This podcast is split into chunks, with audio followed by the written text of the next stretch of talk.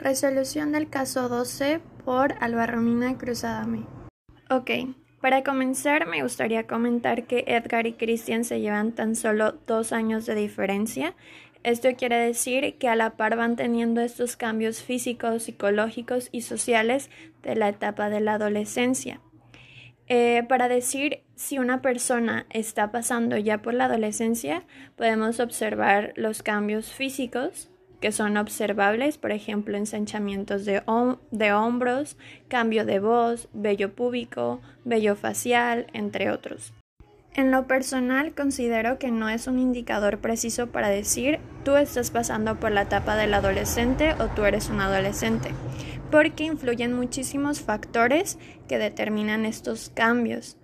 Por ejemplo, eh, factores culturales, sociales, eh, también familiares, la ventaja de todo es que son hermanos y por lo tanto puede ser un plus para eh, mejorar su estado de nutrición.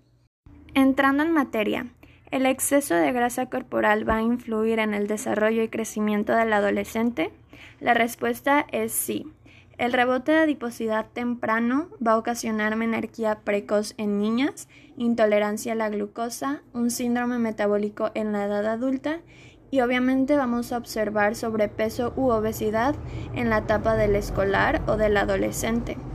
Y es lo que queremos evitar a toda costa, por lo tanto tenemos que intervenir de manera directa en la alimentación y la actividad física del adolescente.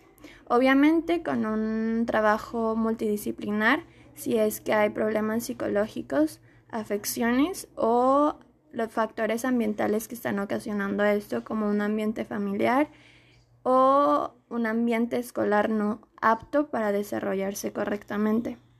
En cuanto a la conducta alimentaria, observamos diferencias entre Edgar y Christian a pesar de que se encuentran en el mismo ambiente familiar y escolar. Estos signos de alarma, si los atendemos a tiempo, podemos evitar anemias o desnutriciones en Edgar o problemas metabólicos como obesidad o diabetes en Christian, solo por mencionar algunos, pero sabemos que esto puede ser aún peor. Mi propuesta de solución para la conducta alimentaria es atender de manera individual a cada uno de ellos. Normalmente cuando hay unos hijos que tienen edad parecida, los papás tienden a comparar mucho. Esto no quiere decir que les va a gustar lo mismo o que van a comer lo mismo o que se van a ver de manera igual. Hay muchos factores, como ya lo mencioné, que influyen. En cuanto a los requerimientos, las necesidades energéticas del adolescente son muy variables. Va a depender del sexo, de la edad, de la altura, del índice de masa corporal y del nivel de actividad física. Por eso, entre Edgar y Christian va a haber diferencia. La distribución de macronutrimentos ideal o recomendada es 25 a 30% de lípidos, del 10 al 30% de proteínas, que serían 0.85 gramos por kilogramo al día en grupos de 14 a 18 años, que Edgar y Christian entran en ese grupo, y del 45 al 65 de hidratos de carbono.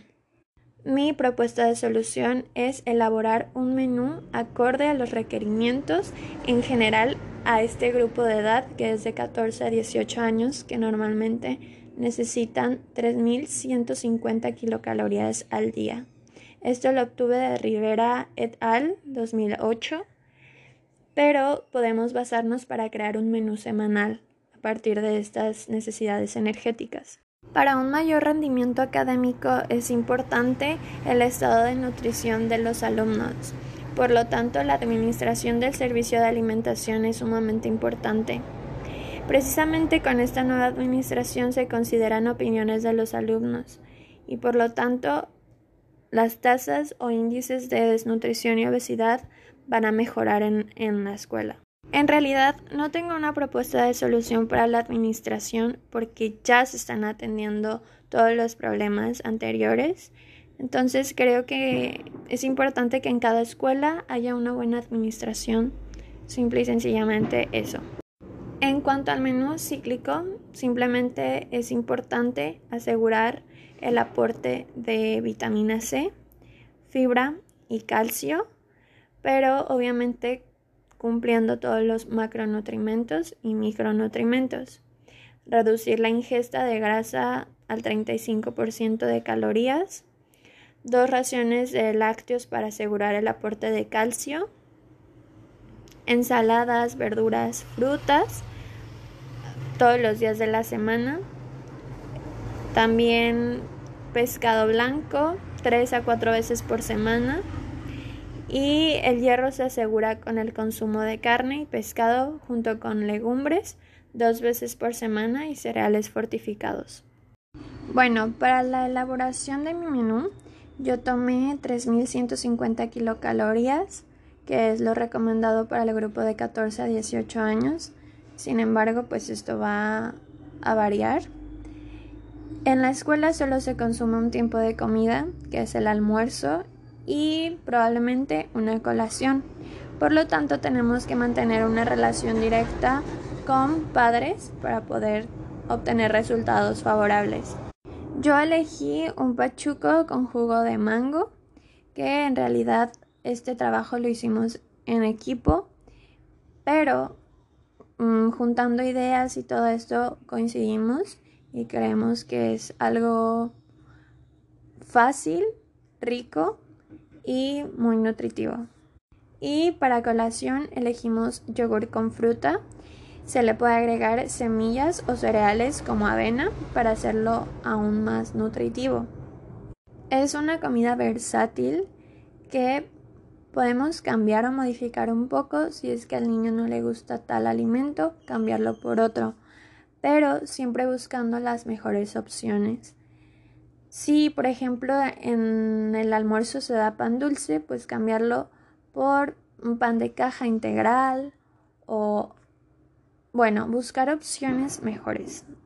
Y para terminar, voy a resumir mis propuestas de solución, que es inspeccionar los factores ambientales que pueden ocasionar las conductas alimentarias de Edgar y Christian, como la dinámica familiar, la disponibilidad y acceso de alimentos y las normas sociales y culturales.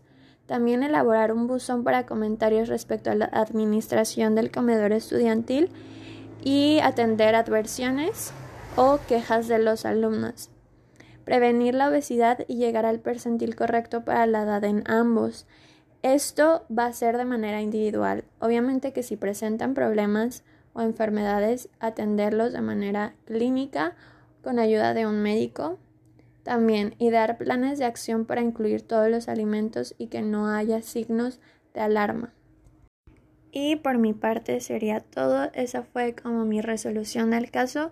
Obviamente es un tema muy amplio, pero resumido, eso es lo que obtuve al leer y al estudiar a Edgar y Christian.